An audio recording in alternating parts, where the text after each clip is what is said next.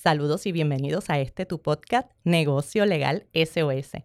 Estaremos hablando de diversos temas de cómo crear tu negocio, qué permisos necesitas, cómo protegerlo, qué estructuras elegir y también estaremos hablando sobre copyright, derechos de autor, propiedad intelectual y mucho, mucho más.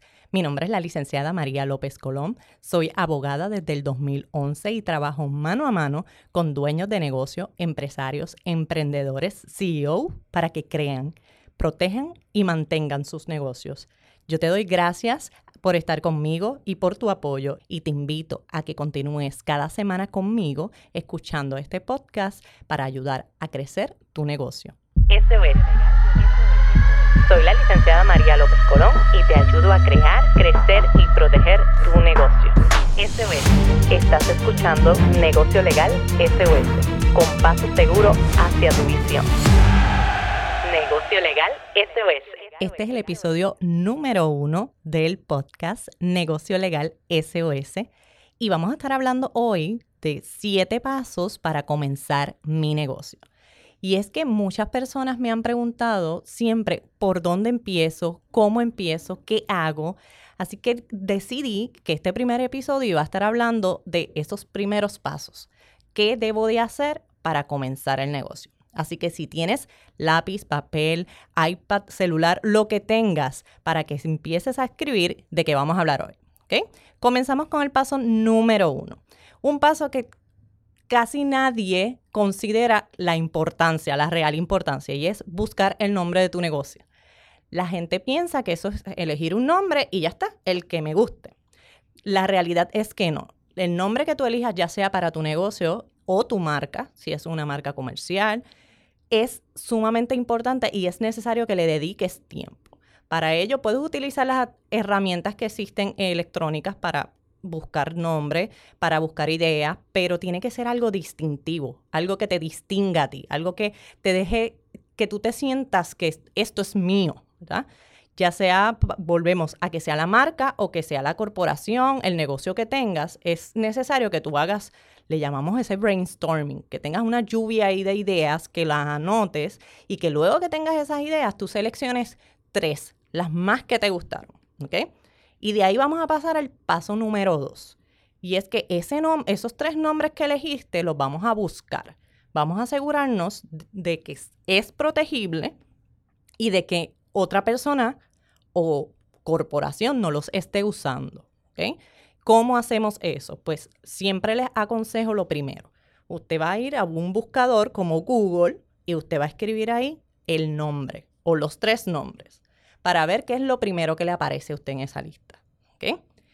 Luego que usted hizo ese ejercicio y puede confirmar si hay o no nombres parecidos o iguales, pues entonces usted va a buscar en Facebook, usted va a buscar en Instagram y usted va a buscar en distintas plataformas con ese mismo nombre. Ese es el primer ejercicio que debemos de hacer y que lo puedes hacer y no te cuesta nada, ¿ok?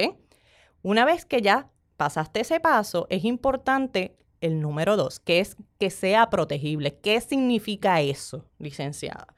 Que sea protegible significa que cuando vamos al Departamento de Estado y vamos a presentar ese registro allí con ese nombre, el registro no me vaya a decir, no, no puedes inscribir ese nombre. ¿Y cómo yo hago eso? Pues primero tenemos que asegurarnos que ese nombre no es un nombre genérico, que ese nombre no puede ser un nombre, por ejemplo, derecho. Nosotros tenemos eh, en Instagram, nosotros ofrecemos servicios como Derecho SOS. Si yo intentara inscribir la palabra derecho eh, en el Departamento de Estado, me van a decir que no. ¿Por qué? Porque es un nombre genérico y que yo no puedo evitarle a la gente que utilice ese nombre. ¿ok? Así que eso es lo que hace que podamos identificar si es un nombre protegible o no. En el caso del ejemplo que acabo de dar, derecho solo no sería protegible. ¿ok? Entonces, vamos a pasar al número 3. Tienes que luego que ya tú tienes tu nombre y que ya verificaste que lo puedes utilizar, tienes que elegir la estructura por la cual tú vas a estar haciendo negocios. Tú vas a estar haciendo negocios como un DBA, que no es otra cosa que tú como propietario, como individuo, empiezas a hacer negocios. ¿Qué necesitas? No necesitas registrarte en ningún lugar. Necesitas empezar a hacer negocios. Eso es lo que le llamamos el DBA, que en, en, inglés es Doing Business As y en español es Haciendo negocios como. Pero eres tú mismo, no registras corporación. Er, pero es una estructura, es una estructura sencilla que no requiere, no tiene muchos requisitos legales. Sin embargo, hay otras estructuras como la corporación, como la LLC, como las sociedades, y todas ellas son unas estructuras con unas debilidades y unas fortalezas que se evalúan cuál es tu necesidad, cuál es tu tipo de negocio para saber cuál es la que más te conviene pues lo primero que hay que hacer es elegir cuál es la que más te conviene para que tú puedas comenzar con esa estructura. ¿Por qué es eh, importante elegirla desde el inicio? Porque esa es la que va a darle la base y la forma a tu negocio. Si tú no la eliges desde el inicio es, y la quieres elegir después, pues estás caminando en la nada, ¿verdad? Y estás sin dirección. La estructura te da base, te da fundamento y sabes para dónde vas. Ah, pero me han hecho esta pregunta. Pero ¿y qué pasa si yo empiezo con una estructura y luego me quiero cambiar a otra? Pues se puede hacer. Pero si tú empiezas desde el inicio con la adecuada, pues quizás no es necesario que estés haciendo cambios y tampoco que tengas que estar haciendo gastos innecesarios. Así que es mejor definirla desde el inicio. ¿ok?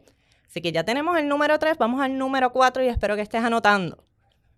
El número 4 es solicitar tu seguro social patronal. Una vez que ya tú tienes tu estructura y la creaste, pues es importante, es un requisito de ley que tengas tu seguro social patronal.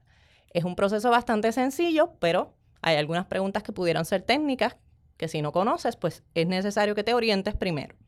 Solicitas ese seguro social y ese es, tienes que pensar que cuando tú tienes una estructura legal, tú tienes un bebé que acaba de nacer. Y cuando tu bebé acaba de nacer, tú vas y solicitas el número de seguro social, ¿verdad? Pues es igual, este bebecito, que ahora es tu negocio, necesita un seguro social para poder pagar contribuciones, para poder ser reconocido por parte del gobierno estatal o federal, así que es necesario que lo tenga. Si no lo tiene, no vas a poder hacer nada. y vas, además de, de, estar incumpliendo con la ley, ¿verdad? Así que ese número 4 es sumamente importante. Vamos al número 5 y en este me voy, lo voy a coger un poquito más con calma porque la gente me hace muchas preguntas de, esta, de, este número 5, ¿ok? Y son, ¿qué permisos, patentes, licencias, certificados yo necesito para poder ejercer mi negocio? Tengo que empezar por decirte que va a depender de la estructura que elegiste. ¿Por qué? Bueno, porque aunque los puedes necesitar todos, va a depender en real si, qué estructura tienes y qué tipo de negocio tienes. ¿ok? Hay negocios, por ejemplo, los que venden bebidas alcohólicas necesitan una licencia para poder vender bebidas alcohólicas, pero si tú vendes quizás eh, carteras, no necesitas esa licencia. Por lo tanto, va a depender de qué negocio tienes. ¿Qué se hace? Bueno, el gobierno lo que hizo fue, el gobierno de Puerto Rico, en lo que es la OGP, que es la Oficina de Gerencia de Permisos en Puerto Rico, centralizó todos los permisos en uno solo y le llama el permiso único. En ese permiso único van a estar todos los que tú necesitas. Los vas a solicitar debajo de ese. Generalmente, y aquí hablo de forma general, que estos le van a aplicar prácticamente a todos los negocios y que es posible que dependiendo del tipo de negocio, pues además hayan otros. Pero estos son importantes. Número uno, el permiso de uso. El permiso de uso, lo importante es definir si te va a tocar de forma que sea residencial o que sea comercial. Entonces, ese permiso va a depender. Si tú estás ofreciendo servicios desde tu casa y cumples con los requisitos, pues tú vas a necesitar un permiso de uso residencial. Si tú estás en un local, en un edificio, tú vas a necesitar uno comercial. Si además pudieran haber otros requisitos, si tú estás compartiendo el espacio, pues hay uno de coworking space que habría que hacer una consulta y todo va a depender de cómo realmente tú estés operando tu negocio. Ahora, el quiero sí que anotes, ahí le pongas un asterisco. Si es residencial, hay unas limitaciones. El, ese permiso de uso te permite utilizar un 25% del espacio de tu casa. Solamente un 25 es como un cuarto.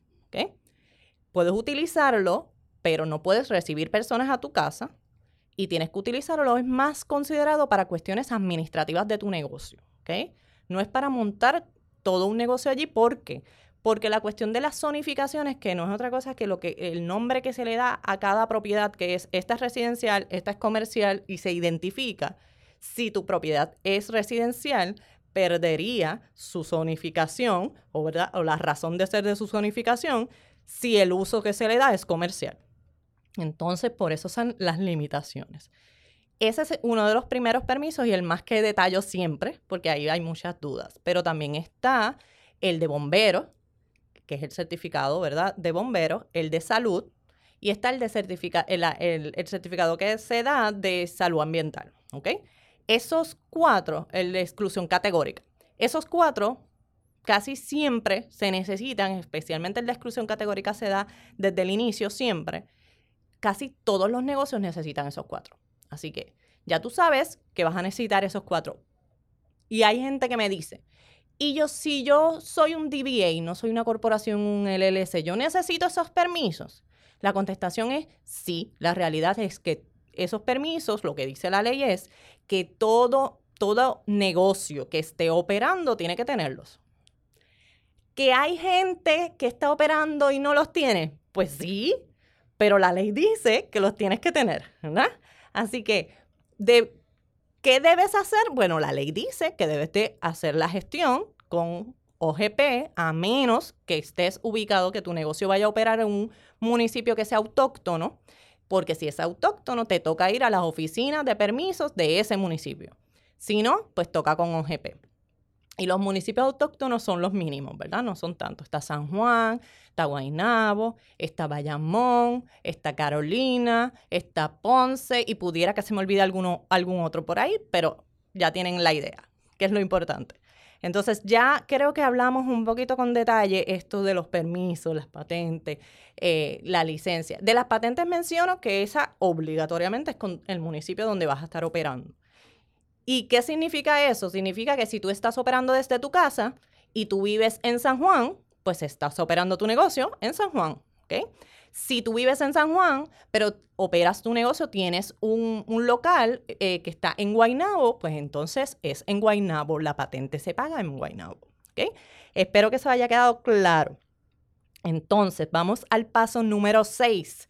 El paso número 6 es, si tú tienes un negocio casi todo el mundo, y especialmente ahora después del COVID, estamos en la era digital. Ahora es que hemos lanzado, nos hemos brincado 10 años en atraso y hemos tenido que dar para adelante a todo lo que es digital. Por lo tanto, el mercadeo digital es ahora extremadamente importante. Si tú vas a empezar un negocio, tienes que considerar el mercadeo digital tienes que considerar tener presencia en las redes, ya sea Facebook, Instagram, YouTube, lo que tú quieras, pero tienes que estar en, las redes sociales. Y es sumamente importante que en algún punto te vayas preparando para que si tú vendes un servicio un producto, tengas tu página web. Y si tienes un producto que estás vendiendo y quieres tener tu tienda online, ya sea en tu página web o en Instagram o cualquier otra plataforma, es sumamente importante que entiendas algo. Tú tienes que tener términos y condiciones y tienes que tener políticas. ¿Qué es eso?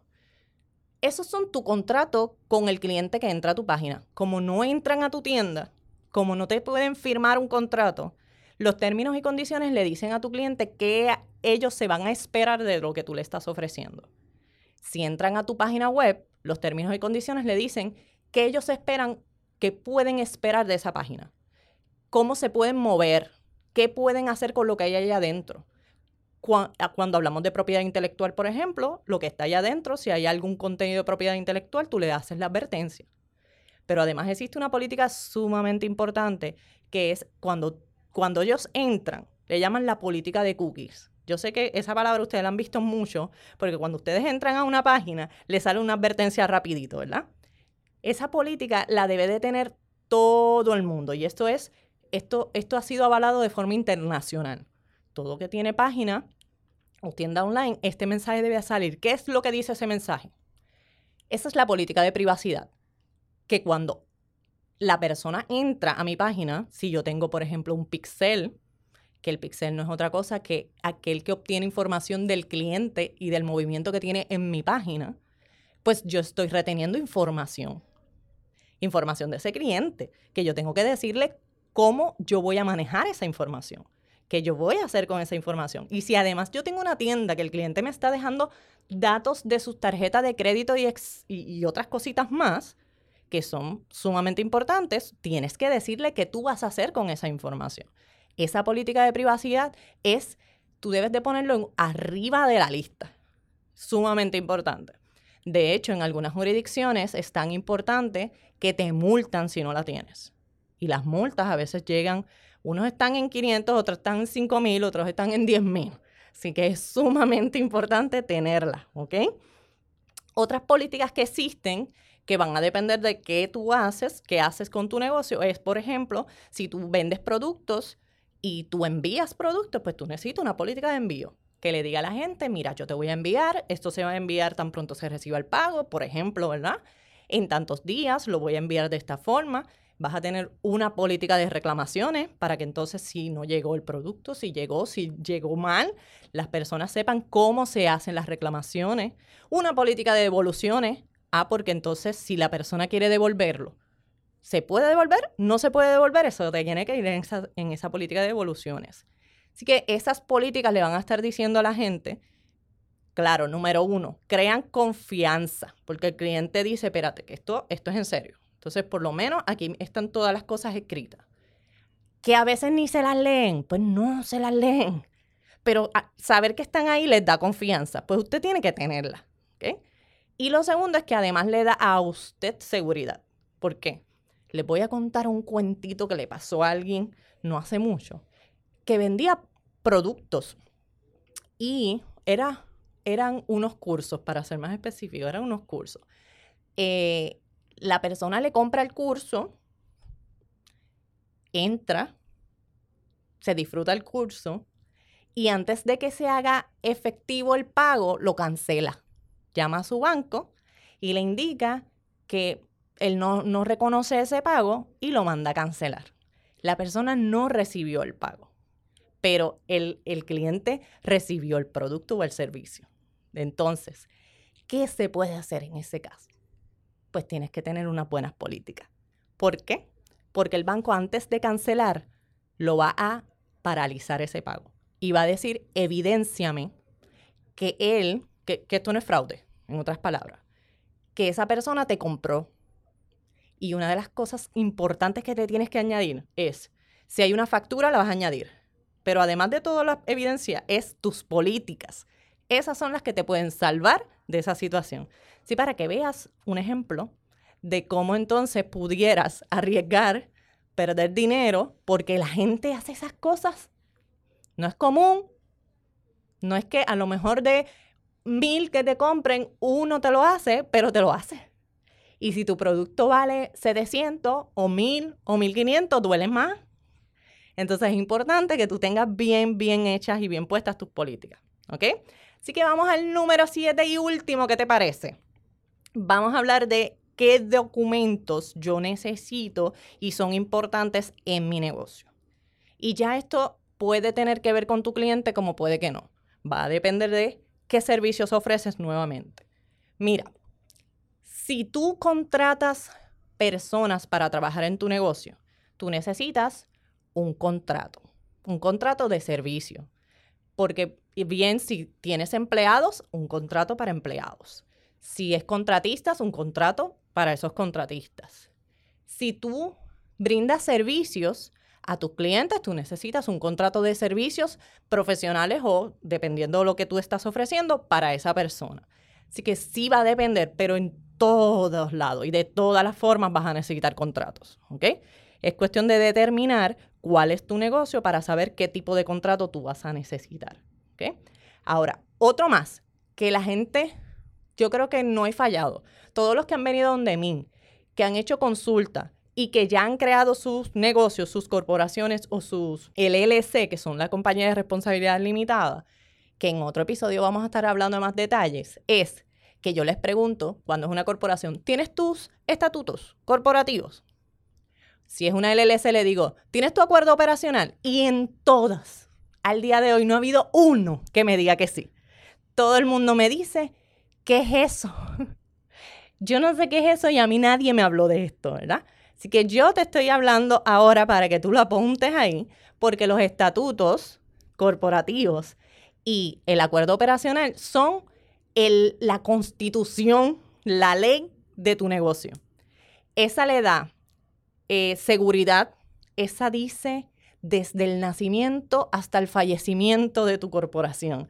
Cómo se disuelve, qué pasa si uno de los miembros o, o, dueños fallece, si la corporación termina o no, cómo son las votaciones, cómo se toman las decisiones, todo. Me vas a decir, pero mire, licencia, es que yo soy la única dueña. ¿Para qué yo necesito eso? Porque lo vas a necesitar como quiera. La gente tiende a cometer el error grave error de creer que porque yo soy la única dueña, eh, la corporación y yo somos lo mismo. Y eso es un error. Cuando tú creas una corporación, tú creaste una persona. Si te suena extraño, déjame decirte que las corporaciones son personas jurídicas, claro, no natural como nosotros, pero son jurídicas, son personas. Si tú no haces esa diferencia de que tú y la corporación son dos personas, cuando venga lamentablemente toque a tu puerta una demanda y quieran tocar el bolsillo tuyo, lo van a poder hacer si tú no hiciste esa distinción.